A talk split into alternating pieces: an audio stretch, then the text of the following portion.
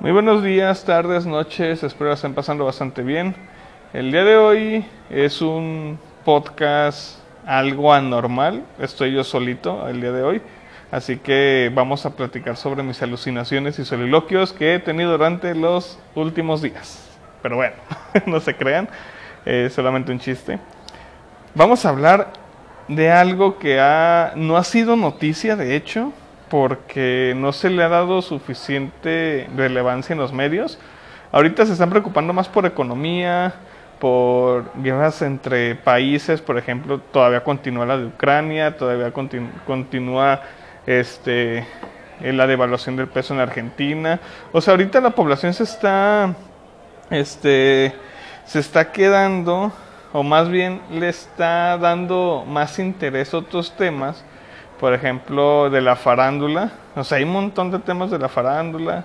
Que si Richard Favre habló sobre este comediantes, que si la boda de Mau Nieto, que si este Kanye West sacó nuevo disco, que si Bad Bunny se retiró, que los corridos bélicos, que por cierto es un tema bastante interesante eso de la música, porque los muchachos, los niños, todos, todos, todos nos grabamos bastante bien alguna canción de ese, de ese género, pero pues no nos grabamos ciertos temas. Entonces, sería muy interesante que abordáramos un tema de eso, sí, la verdad, a mí se me haría muy interesante, pero no es el, el tiempo, ya habrá tiempo para darle la iniciativa.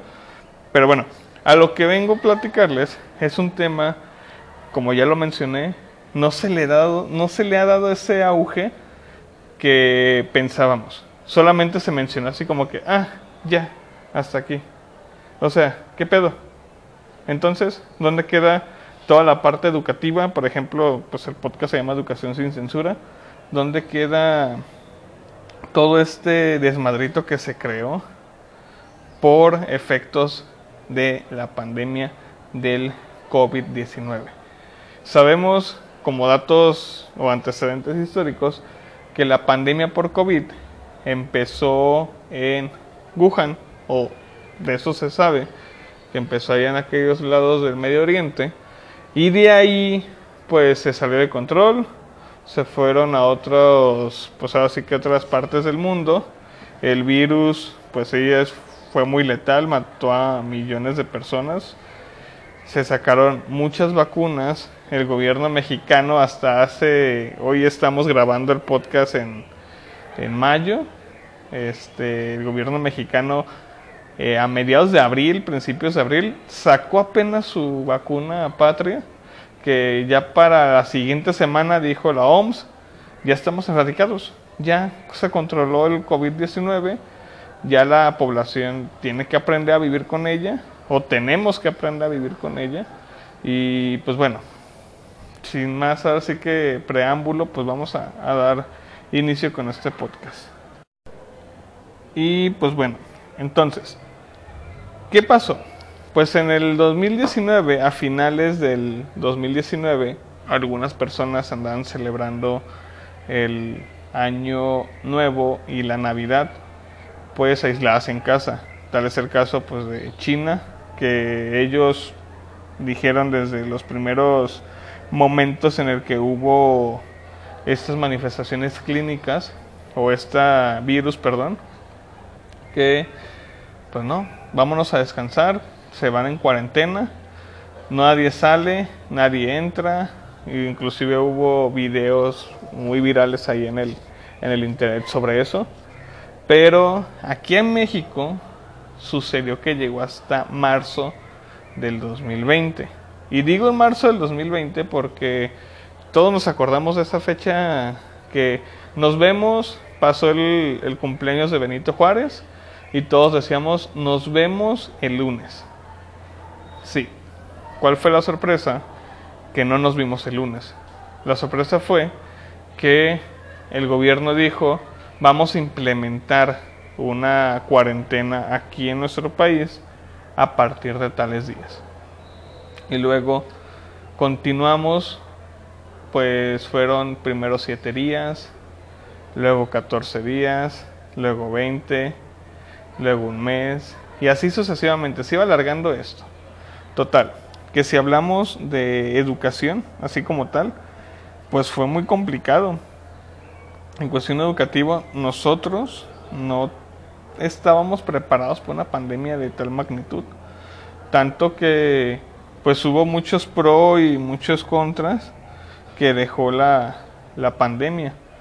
Uno de los principales beneficios que tuvo esta pandemia, entre comillas, fueron avances tecnológicos, ya que pues se, vio, se vieron muy aceleradas las investigaciones científicas y el desarrollo tecnológico. O sea, ustedes estaban viendo que no había, o sea, no había una aplicación como tal para aguantar tantas personas en una, en una videoconferencia. Tuvieron que, este, Zoom tuvo su mayor auge, eh, Google Meet tuvo su mayor auge, o más bien, este, todos los desarrolladores y programadores empezaron a sacar nuevas cosas con tal de tener ese, de tenernos en casa. Luego, se viene que Google sacó Classroom, sacaron Moodle, o sea, ya existían esas plataformas, pero se viene todo un auge, así de que, ok, vamos a mudar todo a la manera virtual este, o en línea. Ojo, tengo un podcast donde explico así bien detalladamente cuál es la diferencia entre la modalidad virtual, en línea y presencial, porque estamos en el 2023 y seguimos diciendo que son clases virtuales. Pero ese no es el punto. El punto es que estamos hablando de lo bueno que nos dejó la pandemia, entre comillas. Este, ya vimos el primer punto, que son avances científicos. El segundo, la salud pública. Si bien, al menos en México, nos vimos rebasadísimos en cuestión de en hospitales, en atención, o sea, la verdad eh, estuvo fatal. Los hospitales estuvieron en su máxima capacidad Mucha gente murió, tengo que, tengo que decirlo así muy abiertamente. Mucha gente falleció por complicaciones de este virus. Pero se desarrollaron vacunas súper rápido. O sea, no se tardaron tanto tiempo como con otras vacunas que, que me acuerdo muy bien que en aquel entonces estaba salió un virus que fue de una gallina a un humano, que es la H1N1 si se acuerdan, yo tenía más o menos como 15 años, más o menos. Y ese virus pues nos mandó a descansar en nuestras casas una semana, pero una semana que estuvimos en casa, que no se salió de control, no pasó una pandemia más que fue algo algo de que si te sientes mal ve al seguro, que es una gripe, etcétera. Pero pues el cobicho se atacó con todo.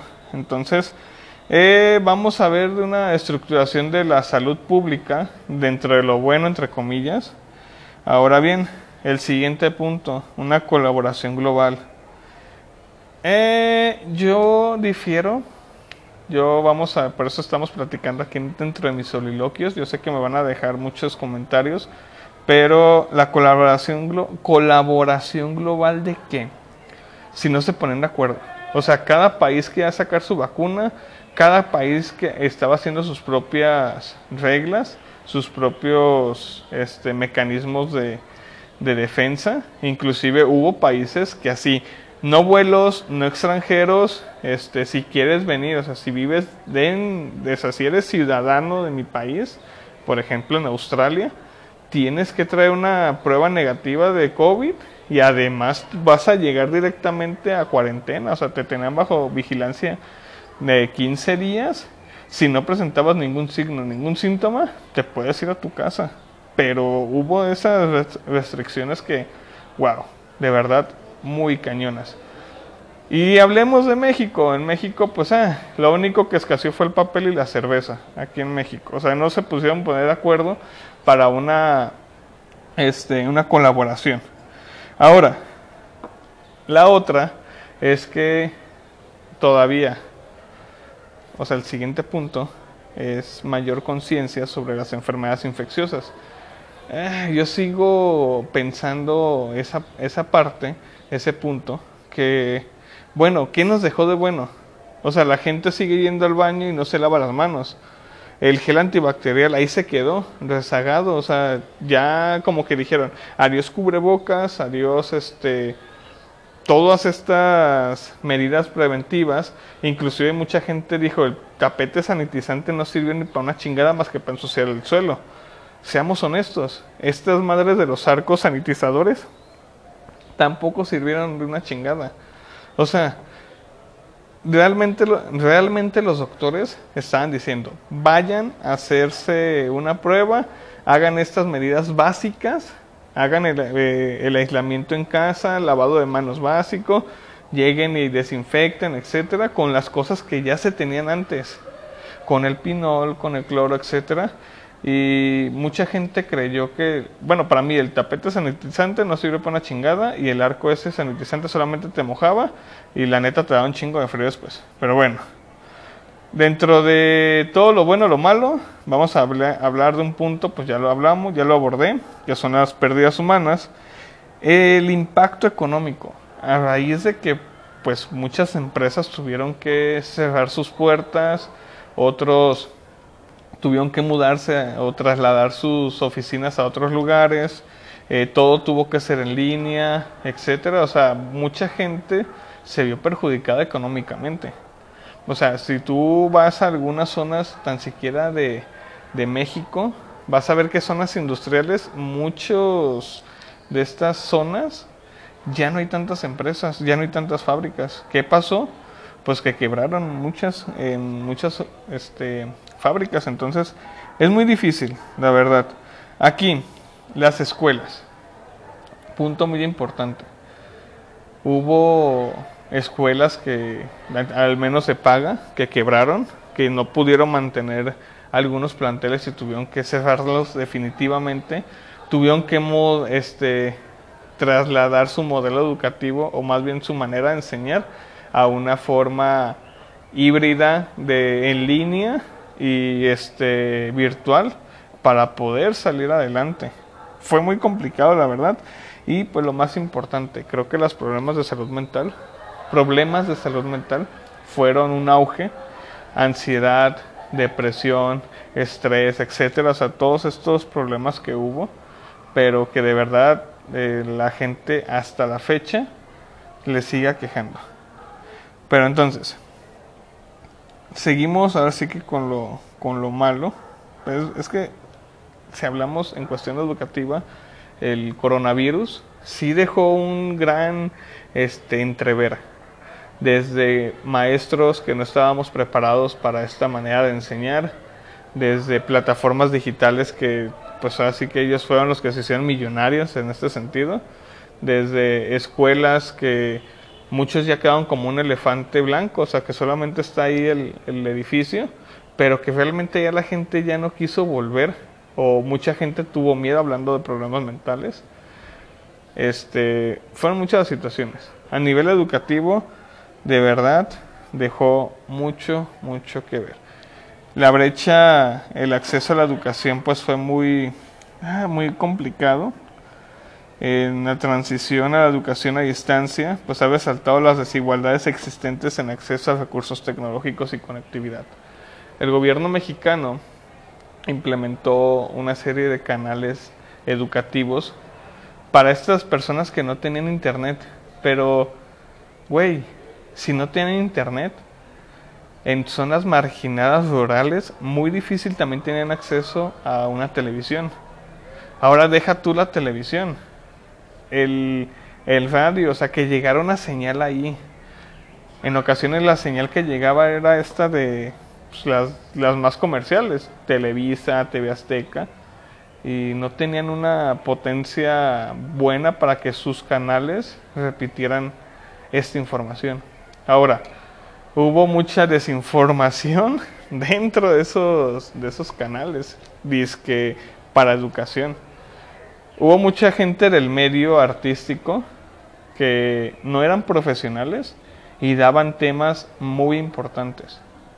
Entonces, deja entrever que el gobierno, pues así que perdón por la expresión, con las nalgas hizo todo este desmadre de la pandemia no estaba preparado el gobierno, no estaban preparados los directores.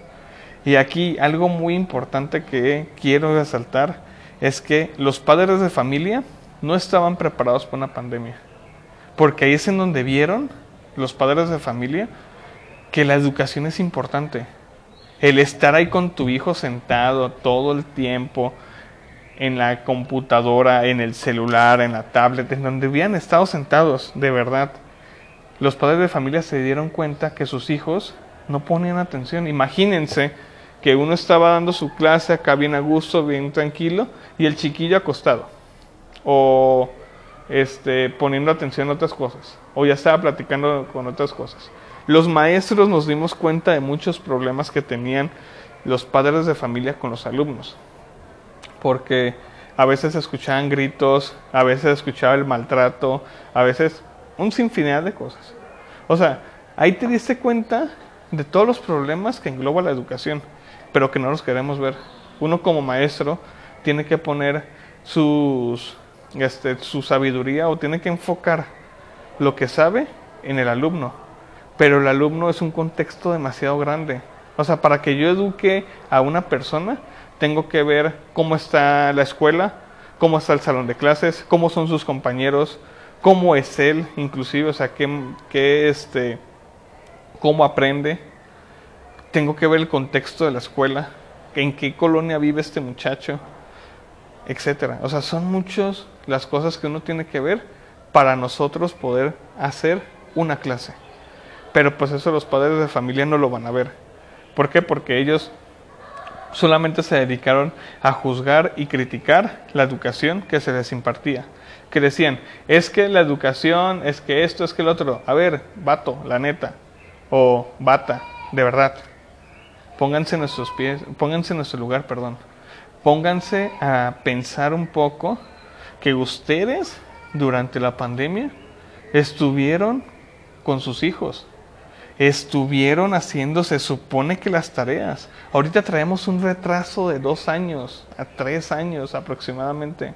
Ahorita un, un niño de secundaria no te sabe leer ni escribir al 100%, estando ya en tercero o en segundo de secundaria. O sea, entonces, ¿qué hicieron? El gobierno dijo, en la pandemia todos pasan con seis. A ver, ¿Por qué los pasa si no saben ni leer ni escribir? ¿Cómo me percataba yo, maestro, que no le estaban haciendo la tarea a otros? Es que les hubieras hecho una evaluación, sí. Uno les hace su evaluación, internet, todo bien bonito. Pero pues, ¿qué pasaba? Pasaba que, que o se los hacía el primo, o se los hacía los mismos padres de familia, etcétera. O sea, ah, hubo, hubo muchos problemas a nivel educativo que, pues bueno, si le sigo aquí, aquí me voy a hallar dos, tres horas y la verdad la voz no me da para mucho.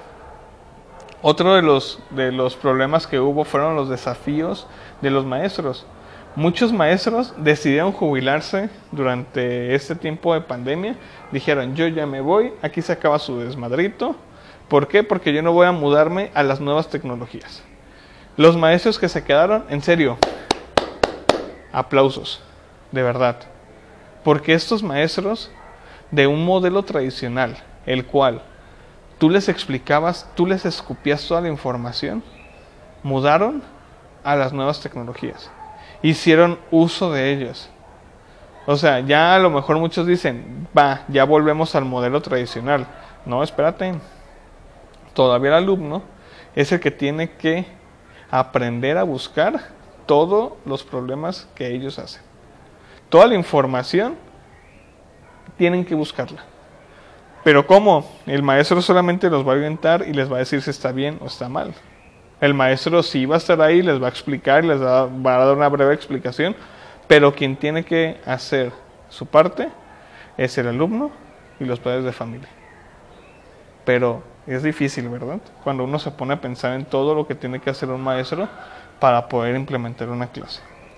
Y pues bueno, Aquí la pérdida del aprendizaje, ya lo mencioné, es de dos a tres años, pero bueno, es pues hace que importante reconocer estos desafíos y trabajar en la mitigación de los efectos negativos que tuvo la pandemia. Esto implica, pues hace que tomar medidas para reducir todo lo que son, fueron los problemas que hubo, hay que ponernos las pilas, tenemos que, pues todavía se puede salvar toda esta generación, A lo mejor ya mucha gente ya no quiere estudiar, ya no quiere este, ese compromiso, pero ah, pues uno es maestro y uno se entera de muchas cosas. Hace días yo preguntaba a uno de mis alumnos, ya es grande, y yo le preguntaba, oye, ¿por qué estás estudiando la preparatoria? Y me dice, maestro, yo necesito el papel porque quiero un mejor trabajo. Y te quedas, ok, esta persona pues ya está treintona, o sea, ya tiene 40 años más o menos, pero se quiere superar. Ahora, no es el único caso. Uno como maestro, yo he dado clases, al menos en lo personal, he dado clases a personas de 40, de 50, me llegó, llegué a tener compañeros de 60 años y darles clase también este, alumnos de 60 años.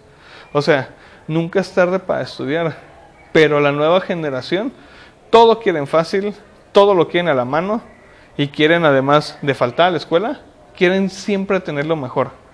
No, ya basta, ya es hora de que abran los ojos y que pongan a chingarle poquito para obtener esos resultados. Pues bueno, eso es todo por el día de hoy. Nos escuchamos y nos vemos hasta la próxima, pero sin antes recordarles que ya estamos en TikTok, estamos en Instagram, estamos en Facebook y estamos en YouTube. Así que síguenos, eh, dale like y comparte para que esta comunidad crezca poco a poco. Nos escuchamos hasta la próxima.